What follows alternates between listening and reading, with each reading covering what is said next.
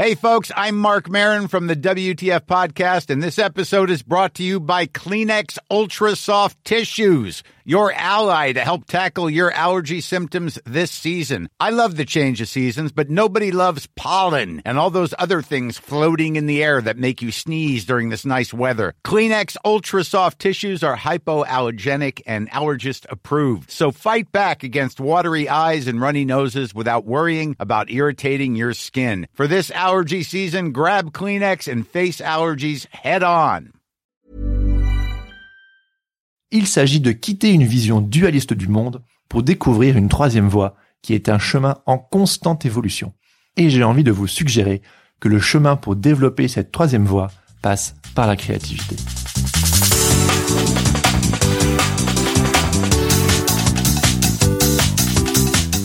Bonjour à tous et bienvenue sur Sens Créatif, le podcast qui explore les motivations et les stratégies des artistes de l'image. Je m'appelle Jérémy Kleiss, je suis illustrateur à Paris et vous pouvez me suivre sur Instagram at Jérémy Kleiss. Ah là là les amis, ça me fait plaisir de vous retrouver aujourd'hui, juste vous et moi, en tête à tête pour ce premier monologue de la saison 2. Ça fait des mois et des mois que je cogite sur le sujet que j'aimerais aborder avec vous aujourd'hui. Autant vous dire que je suis chaud. Allons-y, franchement. Et c'est un épisode un peu philosophique que je vous propose aujourd'hui. Bah oui, je suis comme ça, c'est ainsi que mon esprit fonctionne. Je pars toujours du général vers le spécifique. C'est parce qu'une idée, une approche ou un concept m'inspire que je deviens pragmatique et que je mets tout en branle par la suite pour y arriver. Mais avant ça, je dois être inspiré. Et c'est ce que j'ai envie de vous proposer aujourd'hui. Si vous écoutez ce podcast, j'imagine que d'une manière ou d'une autre, c'est parce que vous avez envie de développer votre travail en tant qu'artiste, trouver votre voie et puis pourquoi pas percer et gagner votre vie en créant quelque chose qui a du sens. Mais pour ça, il y a un prix. Et si on n'adresse pas les difficultés et les challenges sans la bonne paire de lunettes, on pourra adopter toutes les stratégies du monde, il est fort probable que l'on butera encore et toujours sur les mêmes obstacles. C'est inscrit dans les lois de l'univers, la nature et la condition humaine sont ainsi faites. Quand je vous disais que je passais constamment de l'un à l'autre, de l'univers à la condition humaine. Bref, il s'agit d'ajuster sa vision du monde pour mieux l'appréhender.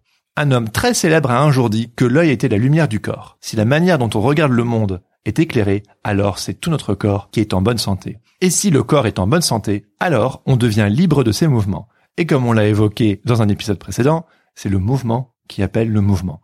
Et un artiste en mouvement est un artiste en bonne santé avec qui on a envie de travailler. Tout est lié. Everything is connected, man.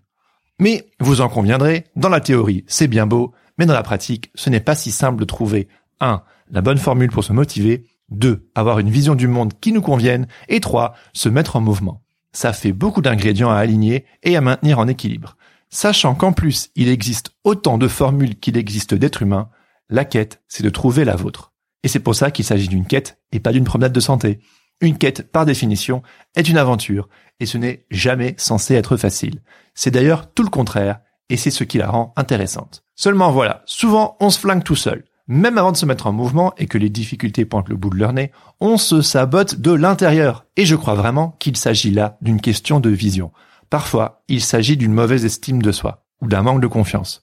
On ne se croit pas capable de faire ceci ou cela, on pense qu'on n'est pas assez doué, qu'on n'a pas le niveau, et puis de toute façon, on a déjà essayé et on n'a jamais réussi à surmonter tel ou tel trait de caractère qui nous plombe et qui nous empêche d'arriver à nos fins. Ou parfois, on considère qu'on n'a pas les ressources nécessaires.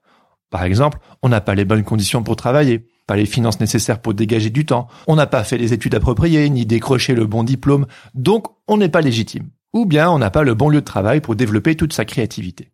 Et puis parfois, on met la faute sur les autres. C'est pas moi, c'est mon entourage. Ils ne me comprennent pas, personne ne fait ce que je fais autour de moi, mon conjoint refuse que je me lance en freelance à cause de certaines obligations, etc., etc. Les raisons sont nombreuses et en réalité souvent justifiées il est rare qu'on se mette des bâtons dans les roues par pur plaisir. Et si vous faites ça, euh, bah arrêtez. Ça ne fait du bien à personne et encore moins à vous. Mais moi, j'aimerais vous proposer une nouvelle manière d'approcher ce type de problématique. Souvent, on voit les choses en deux dimensions. C'est soit de ça ou soit de ça. C'est noir ou c'est blanc. C'est clair ou ça ne l'est pas. Mais vous le savez, la réalité est tout autre. Et on ne se balade pas dans un film en noir et blanc. La couleur, c'est beaucoup plus fun, non? C'est plus fun, mais plus complexe, car il y a des tonnes de nuances à considérer, et ça demande un travail supplémentaire. Du coup, pour rester dans la métaphore cinématographique, j'ai envie de vous encourager un instant à abandonner vos lunettes en 2D, celles qui vous permettent de voir le monde tel qu'il est, vous savez, froid et objectif. Non, moi je vous propose de vous affubler de ces ridicules lunettes en 3D avec lesquelles vous jouiez quand vous étiez ado. Vous vous souvenez? Ces fameuses lunettes bleues et rouges en carton qu'on vous filait dans les magazines. Moi, j'avais vu ça dans Spirou et dans Picsou Magazine. C'était très gadget, mais c'était une expérience à vivre. Ça rendait le magazine plus vivant. C'est comme si les bandes dessinées jaillissaient soudainement de la page. D'ailleurs, tout était imprimé bizarrement, en bleu et en rouge justement. Et pour réussir à bien visionner la page, il fallait nous munir de ces lunettes. Bon, j'avoue, la technologie était un peu brinque-ballante à l'époque. Et de nos jours, dit, on fait des lunettes 3D beaucoup plus avancées. Mais c'était marrant, et ça avait le chic d'offrir une expérience un peu amusante. En d'autres mots, c'était créatif. Et c'est de cela dont j'ai envie de vous parler aujourd'hui. De créativité. Il s'agit de quitter une vision dualiste du monde, une vision binaire, en 2D donc, pour découvrir une troisième voie, qui est un chemin en constante évolution. Et j'ai envie de vous suggérer que le chemin pour développer cette troisième voie passe par la créativité. J'ai envie de vous inviter à une expérience, celle d'abandonner une approche de la vie qui sépare tout en deux camps, pour ou contre, doué ou pas, cultivé ou ignorant, riche ou pauvre, discipliné ou brouillon, entouré ou isolé, gagnant ou perdant, tous ces a priori et ces choses avec lesquelles vous vous définissez, je vous encourage pour le moment à les mettre de côté pour vous autoriser une expérience un peu plus légère. Et pour ça, on va faire un truc un peu chelou, mais ça va le faire, vous verrez. Allez hop, on ne se prend plus trop au sérieux et ensemble, on dépose ces lunettes 2D pour s'affubler de ces magnifiques lunettes 3D en carton. Allez-y, faites le geste, mettez ce podcast sur pause s'il le faut, et puis mettez ces lunettes en carton rouge et bleu sur votre nez. Ça y est, c'est fait? Super, bien joué. Je vous promets qu'au début, ça fait bizarre, mais en réalité, ça change tout. Allez, c'est parti. Alors, maintenant qu'on s'est équipé de ces fameuses lunettes 3D, en quoi consiste cette troisième voie dont j'ai envie de vous parler? Eh bien, il s'agit d'une vision du monde et d'un style de vie qui épouse le changement et le mouvement comme faisant partie des éléments naturels et même nécessaires à notre vie. Qu'est-ce que je veux dire par là? Quand on s'entête dans certaines de nos compréhensions du monde et dans nos fonctionnements, à terme, on reste figé et immobile. Et à force, nos muscles finissent par s'atrophier. Et ça, c'est pas joli joli. Certains fondements sont bons et heureusement qu'ils sont là. Ce sont des repères. Souvent, ce sont des compréhensions de nous-mêmes et du monde qui nous entoure, avec lesquels nous avons appris à nous construire. Ils nous ont permis de grandir dans un cadre rassurant. Mais au bout d'un certain temps, aussi rassurante soit-elle, je crois que nos anciennes manières de fonctionner ont besoin d'évoluer. Vous imaginez si mon fils de presque deux ans avait continué à se déplacer à quatre pattes Je me serais inquiété. Et je peux vous assurer que quand il a appris à marcher, il était très souvent frustré. C'était presque drôle. Mais bon, ça ne l'était pas pour lui. Tout ça pour dire que je vous comprends. Changer sa manière de fonctionner n'est jamais drôle. C'est même très souvent pénible car on a vraiment l'impression de redevenir un gros débutant. Et c'est justement là que réside une clé. Si on n'accepte pas l'idée qu'on doit souvent recommencer et ressembler à un gros débutant, un bébé quoi, si on se dit que, quand même, j'ai appris beaucoup de choses dans ma vie, hein, je suis pas bête, je sais ce qui marche et ce qui marche pas, eh bien, c'est dommage à dire, mais on passe à côté de quantité de belles choses qui pourraient améliorer notre vie et celle de notre entourage. Qu'on se comprenne bien, je ne suis pas en train de dire qu'il faut tout remettre en question et faire table rase de ce qui a permis de vous construire. Mais je vous invite juste à tenir vos certitudes avec un peu plus de légèreté. Au lieu de les serrer fort dans vos mains comme ça, au risque d'étouffer ce que vous tenez, desserrez un peu vos mains, juste un tout petit peu. Vous verrez, ça fait un bien fou. La créativité se développe toujours mieux quand elle a un peu plus d'espace pour s'exprimer. Quand on s'ouvre à de nouvelles perspectives, on ne fait pas fi du passé, mais on construit par-dessus. C'est un peu comme dans un bon vieux jeu vidéo de plateforme. Les checkpoints ne sont pas faits pour s'y arrêter. On check, et puis on continue pour atteindre le niveau d'après. D'ailleurs, parlons-en du niveau d'après, car après tout, c'est pour ça que vous êtes là. Devenons pragmatiques. En réalité, la question à se poser est toute simple. Que voulez-vous? Que voulez-vous? Qu'attendez-vous de la vie? Qu'avez-vous envie d'accomplir? C'est un peu la base, non? Comme disait Saint-Exupéry, et je pense que je l'ai déjà dit par le passé, donc excusez-moi si je me répète, un objectif sans plan n'est qu'un souhait. C'est tellement vrai, alors que voulez-vous? Et au plus spécifique, au mieux. C'est même bateau de le préciser, mais tout le monde aspire au bonheur et à une vie personnelle et professionnelle épanouie. Mais ce n'est pas de cela dont il s'agit ici. Bien que mon message s'applique sans distinction et à tout le monde, si vous écoutez ce podcast, c'est parce que les métiers créatifs vous intéressent. C'est donc dans cette direction que nous allons creuser. Que vous soyez un étudiant ou un débutant qui commence dans la profession, un autodidacte qui cherche son chemin ou un vétéran confirmé qui désire changer de direction, il est important que vous soyez clair quant à la direction que vous désirez entreprendre. Sinon, vous courez le risque de nager en plein brouillard au gré de vos envies ou de vos inspirations. Et habituellement, à terme, cela ne mène nulle part, ou pas aussi loin qu'on aurait espéré. Et ça, c'est un peu dommage, non? Un exemple pour devenir plus concret. Un truc qui est très efficace, c'est de se fixer des deadlines. Tout seul, voilà, comme un grand, vous pouvez le faire. Il y a bien des années, quand je me suis rendu compte que mon boulot de graphiste salarié n'était en rien créatif et me tirait vers le bas, j'ai commencé à élaborer un plan d'attaque. C'était même pas un plan d'attaque en fait, plutôt un plan d'évasion, car croyez-moi, même mentalement, je ne me sentais pas bien. On va y revenir sur la santé mentale sur ce podcast. Bref, quand je me suis rendu compte que ce job vidait chaque parcelle de mon énergie, et pas dans le bon sens, vous pouvez me croire, il m'était tout de même impossible de prendre mes jambes à mon cou et de filer sur le champ. Enfin si, j'aurais pu, mais comme j'avais des factures à payer et que je suis du genre prudent, je ne suis pas parti sur un coup de tête. Au contraire, au contraire, j'ai méticuleusement commencé à préparer ma sortie. Comme pour s'évader de prison. C'est une bonne métaphore, ça tient. Quand j'ai pris conscience de ma situation, je me suis fixé une deadline d'un an. Dans un an, j'aurais quitté ce job pour déménager à Paris et me relancer en tant qu'illustrateur freelance. On m'avait dit qu'il fallait deux images pour avoir un bon premier portfolio. Et j'ai commencé à m'y mettre. Tous les soirs, après le travail, je bossais mes images. Et au plus les mois avançaient, au plus j'avançais moi aussi. J'ai d'abord créé mes douze illustrations, puis j'ai créé un site internet, une page Facebook, oui, à l'époque, c'était le truc à faire. Puis j'ai fait des cartes de visite, et hop, un an plus tard, j'étais prêt. Bref, cette histoire, vous la connaissez en pointillé, je vous la raconte à nouveau pour illustrer le besoin d'être spécifique afin de se fixer des objectifs. Évidemment, la vie fait que rarement on arrive à tenir exactement ces objectifs comme on les avait prévus. Mais qu'importe. L'important, c'est de se mettre en mouvement et de ne pas perdre de vue son objectif. Malheureusement, je peux vous garantir une chose. Ça ne va pas être sans douleur. Le changement est rarement évident. Pour être tout à fait honnête, vous allez en baver. C'est comme si après avoir passé des mois à manger des chips et à mater des séries Netflix, vous vous dites, tiens, et si je me remettais à courir? Et si je me mettais au jogging?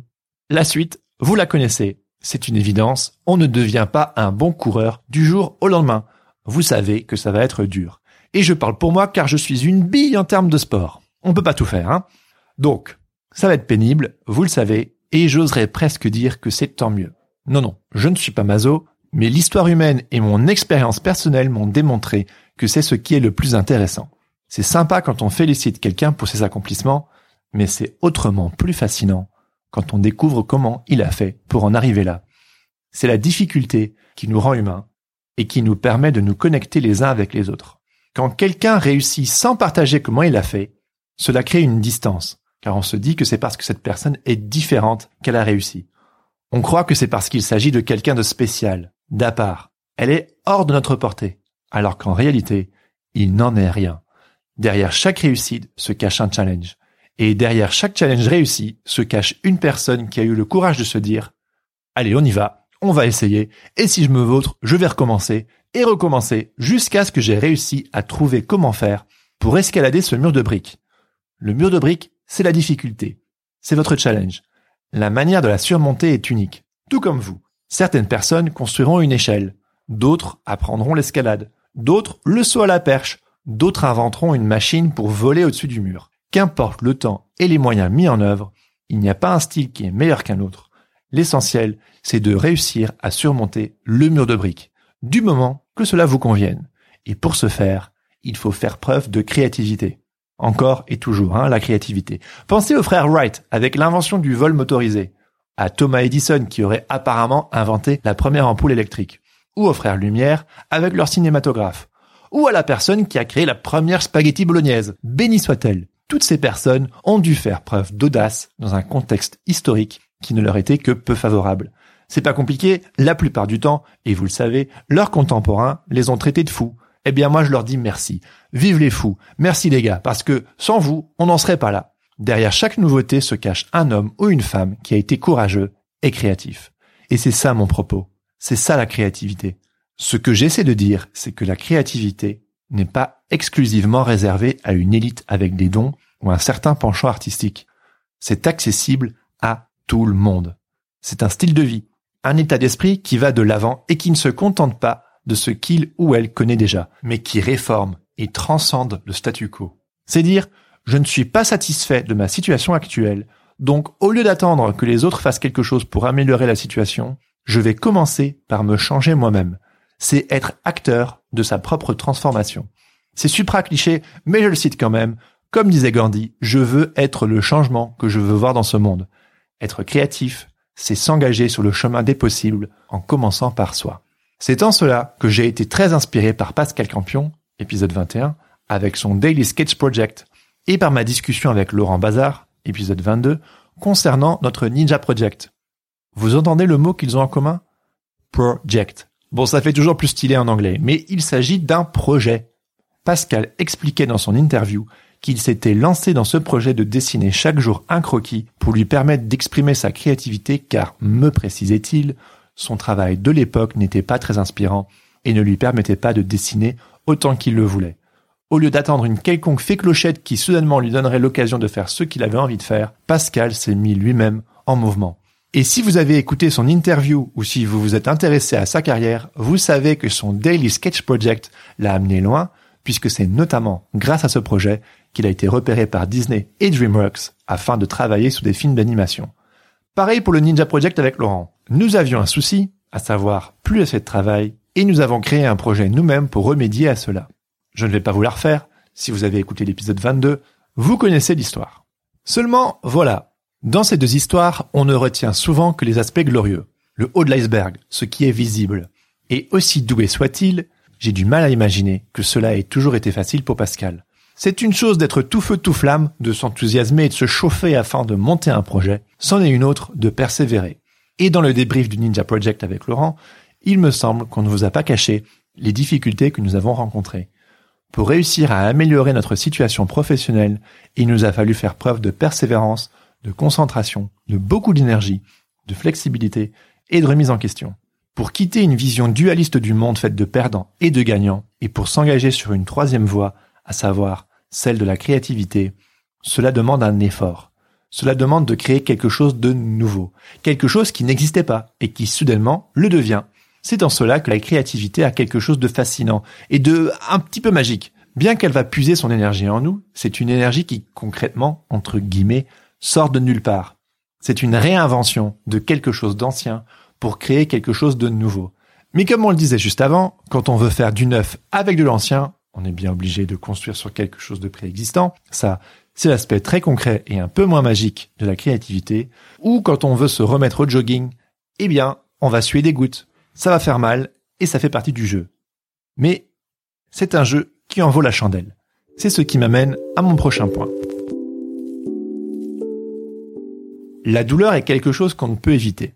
C'est le meilleur moyen que notre corps et notre esprit ont trouvé pour nous signaler que quelque chose ne tourne pas rond. En quelque sorte, c'est une sorte de signal d'alarme, un appel à l'action. Si on reste amorphe, on va peut-être se faire cramer. Au lieu d'éviter à tout prix cette petite voix intérieure ou d'essayer de la faire taire coûte que coûte, le mieux serait peut-être de l'écouter. J'ai d'ailleurs bien aimé la nuance que Laurent avait soulevée dans son interview. Douleur et souffrance ne sont pas la même chose. La douleur est un signal, la souffrance c'est quand on ne fait rien face à cette douleur et qu'on la laisse s'installer. Il est beaucoup plus simple de réagir face à la douleur. La souffrance, c'est une autre affaire. Mais dans tous les cas, qu'il s'agisse de douleur ou de souffrance, on a tous notre lot de casserole à traiter. Face à cela, selon moi, il y a trois scénarios possibles. 1. On commence par s'en prendre aux autres et aux éléments extérieurs. Grosso modo, on n'envisage pas une seconde que le problème pourrait venir de nous, et on projette sa douleur sur les autres. On demande à l'autre ou au système de changer. Et puis on peut devenir blasé ou même passif-agressif. Après tout, c'est de leur faute. Et il est possible d'ailleurs que cela soit en partie vrai. Mais au plus le temps passe, au plus je me rends compte que la plupart de mes difficultés, devinez, eh bien, elles sont à cause de moi. C'est un constat pas toujours évident à faire, mais j'ai beaucoup plus de responsabilités par rapport aux problèmes qui jalonnent ma vie que je n'aimerais l'admettre. Quoi qu'il en soit, à mon sens, s'en remettre uniquement aux autres et nier ses propres responsabilités, c'est pas vraiment utile. Que faire alors? Deuxième scénario possible, on s'en prend à soi, et au lieu de projeter sa douleur sous les autres, on se fait du mal. C'est dans ce cas de figure qu'on se laisse aller, qu'on se dit qu'on n'y arrivera pas de toute façon, ou qu'on ne se donne pas de chance ni d'opportunité pour y arriver. Bref, on se sabote soi-même, et on mine le chemin pour y arriver. C'est un chemin d'autodestruction. Évidemment, chacun de nous naviguons souvent de l'un à l'autre, et nous avons souvent nos propres raisons qui expliquent certains de nos réflexes. C'est ce que j'appelle les angles morts. On n'a pas conscience qu'on fait quelque chose de mal, mais on le fait quoi qu'il en soit pour essayer d'atténuer la douleur. C'est un mécanisme humain et très compréhensible. Dans ce type de moment, on a besoin d'une bonne grosse dose de compréhension, d'écoute, de compassion et d'indulgence pour nous permettre de passer outre. C'est un chemin, un voyage interne qui permet de guérir. Et ça, ça prend du temps.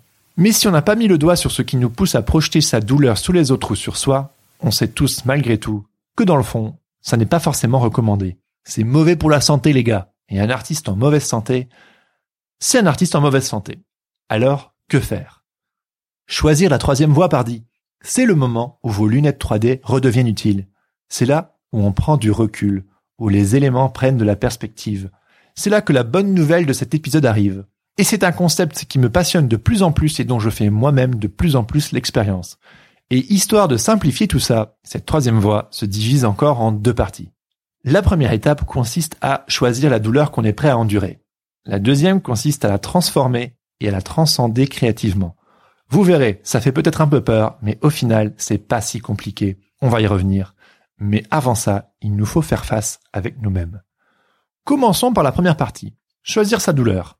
Dans son excellent livre L'art subtil de s'en foutre, que je vous recommande chaudement au passage, l'auteur Mark Manson raconte l'histoire vraie de deux protagonistes qui, durant la guerre du Pacifique, ont vécu quelque chose d'assez peu commun, mais d'assez révélateur.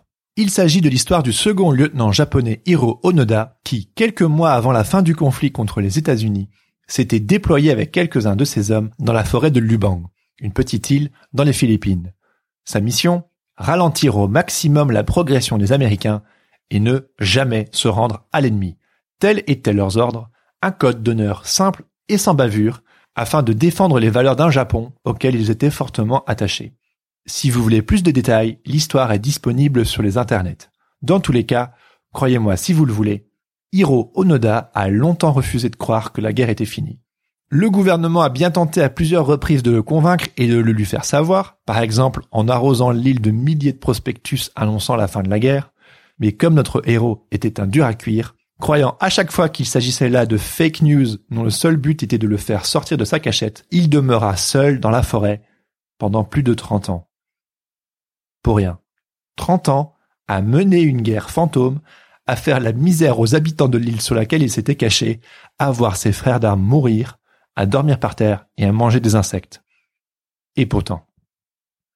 Vous aimeriez savoir comment cette histoire se poursuit? Parlons cette fois du deuxième personnage dont il est question, un certain Norio Suzuki, un jeune japonais explorateur un peu hippie. Ses objectifs dans la vie? Trouver le lieutenant Onoda, rencontrer un panda et découvrir l'abominable homme des neiges. Dans cet ordre, absolument. C'est génial, non? Bref, sans aucune formation ni préparation, ce mec débarque dans la jungle où se cachait Onoda et se met tout simplement à crier son nom partout. Et devinez quoi? Il ne lui fallut pas plus de quatre jours pour le retrouver. Alors que des équipes de secours gouvernementales ont tenté de le retrouver à plusieurs reprises, ce mec le retrouve au bout de quatre jours en criant son nom dans la forêt. Toujours est-il que c'est grâce à Norio Suzuki qu'Onoda a pris de source sûre la fin de la guerre. Là, se dit-il, pour sûr, c'était pas de l'intox. Quand l'explorateur lui demanda pourquoi il avait continué la lutte armée, celui-ci lui répondit qu'il avait reçu l'ordre de ne jamais se rendre. C'était aussi simple que ça. Près de 30 années à exécuter un ordre inutile en apparence. La suite de l'histoire veut qu'Onoda sortit de sa cachette pour rejoindre son pays afin de finir ses jours en citoyen civilisé. Érigé en homme mi-célébrité, mi-vestige d'un Japon révolu, en réalité, Onoda eut du mal à s'adapter à sa nouvelle vie. Surtout parce que les valeurs nippones pour lesquelles il s'était battu pendant près de 40 ans, dont 30 années pour rien, hein, n'étaient plus celles du Japon d'après-guerre. Cet empire était bel et bien révolu. Onoda finit par déclarer que malgré le confort matériel acquis à la fin de sa vie il avait largement préféré vivre dans la jungle. Là au moins, guerre fantôme ou non, il vivait en totale cohérence avec ses valeurs, son code d'honneur et son idéal de vie. Déprimé, en 1980, il plia bagage et alla s'installer au Brésil, où il y vécut jusqu'à sa mort. Et Suzuki Il décéda dans l'Himalaya, quelques années après avoir retrouvé le lieutenant Onoda et son panda. C'est une drôle d'histoire, non? Si vous aimeriez en savoir plus, je vous encourage à chercher sur Internet. Donc oui, voilà un récit un peu incongru. Qui entendrait cette histoire sans se dire qu'il ne s'agissait pas là de deux grands malades ayant complètement loupé leur existence? Pourtant, il s'avère qu'aucun de nos deux protagonistes ne regretta ses choix. Nos deux gaillards préférant largement l'inconfort de leur quête respective au confort d'une vie normale. La raison était toute simple, et c'est là que l'excellent Mark Manson me prit au dépourvu. Onoda et Suzuki avaient chacun choisi la manière dont ils voulaient souffrir. L'un par loyauté envers un empire révolu, et l'autre pour son idéal d'aventure.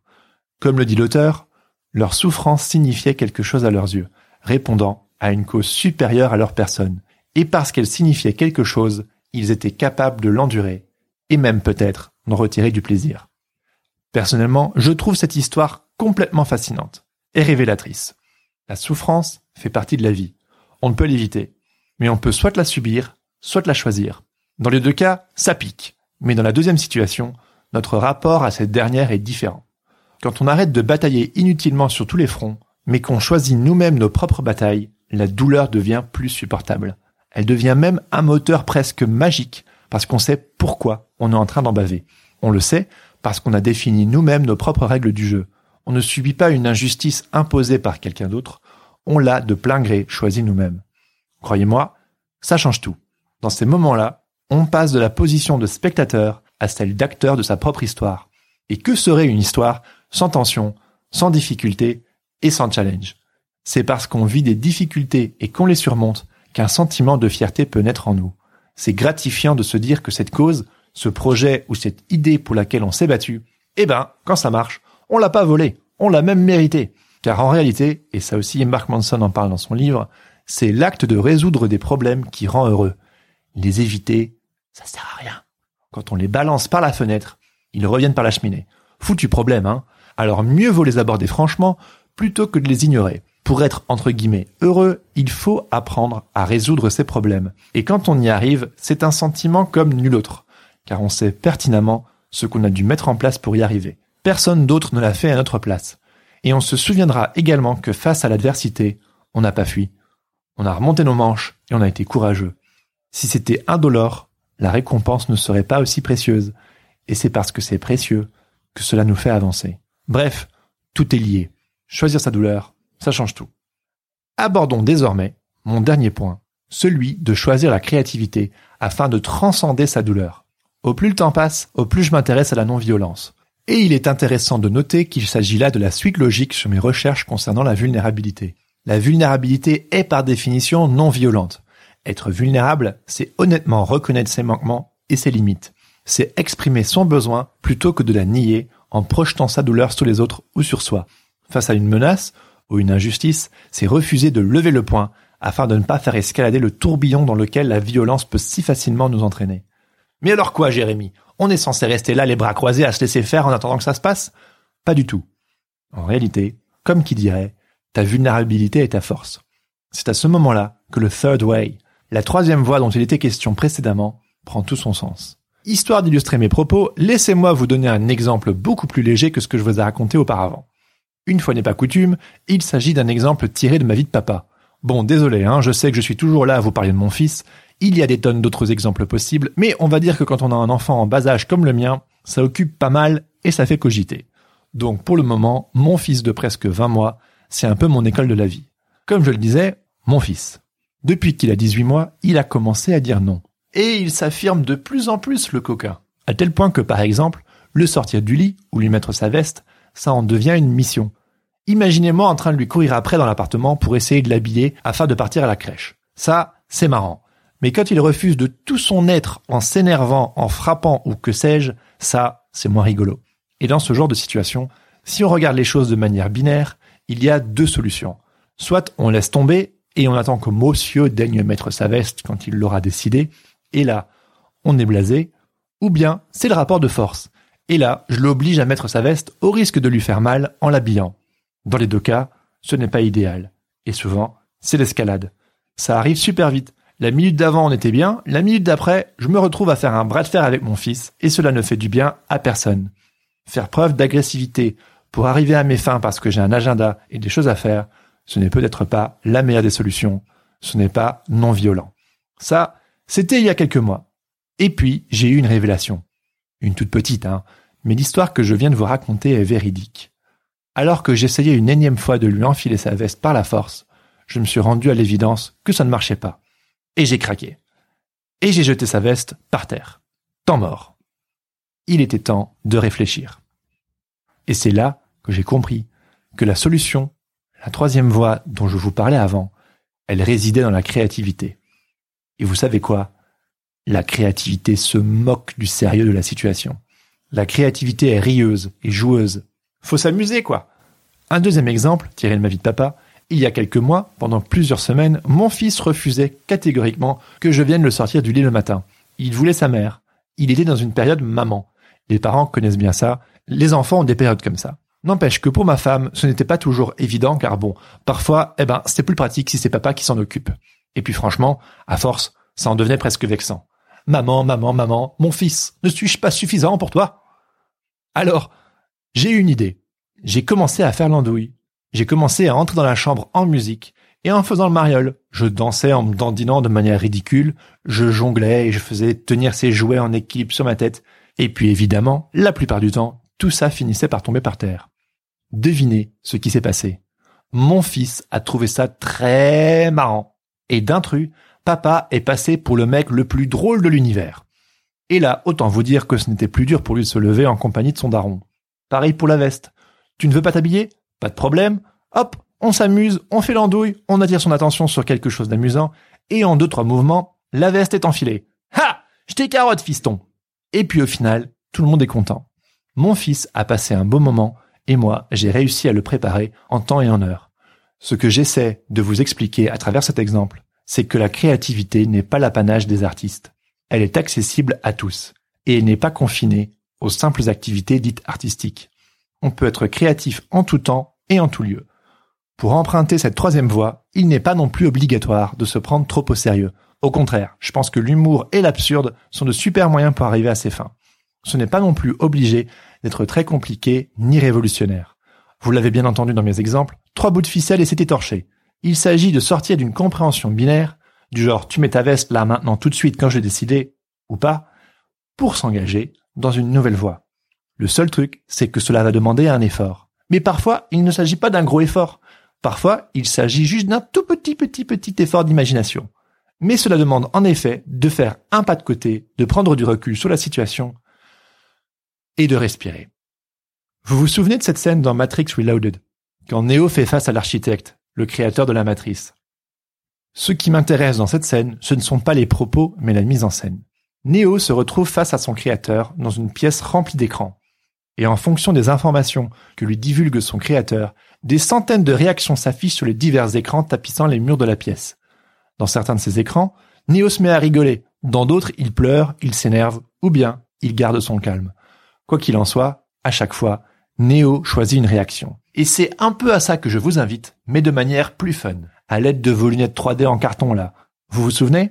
Face à une situation compliquée, on peut apprendre à faire un pas de côté vis-à-vis -vis de ses réflexes innés pour essayer d'adopter une solution plus fun, non violente et tout aussi efficace. En cela, cette troisième voie est créative. Prenons un exemple beaucoup plus concret pour nous autres, entre guillemets, créatifs. Vous connaissez pour la plupart le groupe Bon Iver, la formation musicale de Justin Vernon. Et si vous ne connaissez pas ce groupe, eh ben, je vous somme sur le champ d'aller écouter son premier album For Emma Forever Ago. Parce que c'est bien cet album dont j'ai envie de vous parler. Je me souviens quand j'ai découvert, c'était en 2008. Ces douces mélodies et l'ambiance planante et mélancolique, ça me parlait. Cet album avait quelque chose d'hypnotique et d'apaisant. Et l'histoire derrière cet album, vous la connaissez, j'en suis sûr. Suite à des tensions internes dans son groupe de Yormond Edison, Justin Vernon s'était fait virer de son groupe. Et je précise que cette formation musicale était composée de vieux amis de Justin. Donc, ça fait mal. S'ensuit une dépression, une mononucléose et une infection au foie. Finalement, Justin quitte sa copine de l'époque pour retourner dans sa ville natale afin de s'enfermer dans une cabane au fin fond de la forêt. C'est dans cette cabane que Justin composa la majorité de ce qui allait devenir l'album éponyme qui lança sa carrière. Au bout d'un certain temps, Justin décida de transcender sa douleur créativement, et au lieu de continuer à se faire du mal et à projeter sa douleur sur lui ou sur les autres, il en fit des chansons. Comprenez-moi bien, je ne suis pas en train de renforcer le mythe de l'artiste maudit, ou l'autre mythe qui consiste à dire que les belles œuvres d'art sont celles qui naissent dans la douleur. Je ne suis pas du tout de cette école-là. Au contraire, je l'ai précisé juste avant, la créativité peut être fun, joueuse, et ne pas se prendre trop au sérieux. Je crois même qu'elle devrait l'être. Au plus on s'amuse, au mieux c'est. Et je crois qu'un artiste en bonne santé mentale est un meilleur artiste. Donc non, je ne suis pas en train de dire qu'il faut souffrir pour être créatif. Bien au contraire. Mais je suis juste en train de vous encourager à aborder la vie avec une nouvelle paire de lunettes. Dire que nous rencontrons tous des difficultés dans la vie n'a rien à mythe. Et l'ignorer serait prendre un aller simple pour le monde des bisounours. Mais moi, je crois qu'il existe une solution. Face aux difficultés, on peut soit subir une situation et se morfondre, ou bien on peut transcender la douleur à l'aide de la créativité. Et ça, ça fait toute la différence. Cela va d'une veste à enfiler à son fiston de 18 mois, à une carrière qui bat de l'aile et qui a besoin d'être revigorée, à une déception amoureuse qui a besoin de guérir, ou à votre situation spécifique. Remplissez les trois points de suspension. Dans tous les cas, nous avons la capacité d'être l'architecte de notre propre destinée. La prochaine fois que quelque chose vous heurte, au lieu de vous faire du mal, pourquoi ne pas vous enfermer dans votre studio écrire un texte ou enregistrer une chanson Ou une illustration ou une BD vu qu'on est quand même sur un podcast pour les créatifs de l'image. Ça vous permettra d'extérioriser votre douleur sans la projeter de manière trop brutale sur les autres et puis cela vous permettra de la transcender et de la transformer en quelque chose de bon. C'est en ça que l'art a ce quelque chose de beau et de noble. C'est presque chevaleresque. Et ouais. En plus, au lieu de croire que vous êtes seul au monde, une fois que vous partagerez votre création avec les autres, vous vous rendrez compte qu'en réalité, vous n'étiez pas seul. Car il y a de fortes chances que votre sentiment est partagé par des centaines d'autres personnes. Et en faisant ainsi, non seulement vous sublimez votre difficulté, vous lui donnez moins de prise sur vous, mais en plus, cela vous permettra de connecter avec d'autres personnes. Et ça, ça n'a pas de prix. S'entendre dire moi aussi, selon moi, c'est la base de toute démarche artistique. C'est arriver à faire preuve d'empathie. Et l'empathie, c'est le secret qui permettra à votre travail de se faire connaître. C'est une petite qualité, toute discrète, toute rikiki, qui ne fait pas de bruit. Mais elle est responsable des plus grandes avancées en matière d'idées qui se répandent et de relations humaines. C'est la créativité, l'honnête créativité, qui mène à l'empathie. Et l'empathie, c'est la base. Je crois profondément que si nous décidons de mener chaque parcelle de notre vie avec créativité, en nous affublant de ces ridicules lunettes 3D, alors notre vie et celle de notre entourage en sera transformée. Nous deviendrons réformateurs de notre propre existence et vous permettrez aux autres également de changer à leur tour s'ils en émettent le désir. Au final, il s'agit d'accepter le mouvement comme un élément naturel à épouser et non plus auquel résister. Comme le disait si justement Pierre de Coubertin, chaque difficulté rencontrée doit être l'occasion d'un nouveau progrès. Et quand on le fait de manière créative, c'est encore mieux.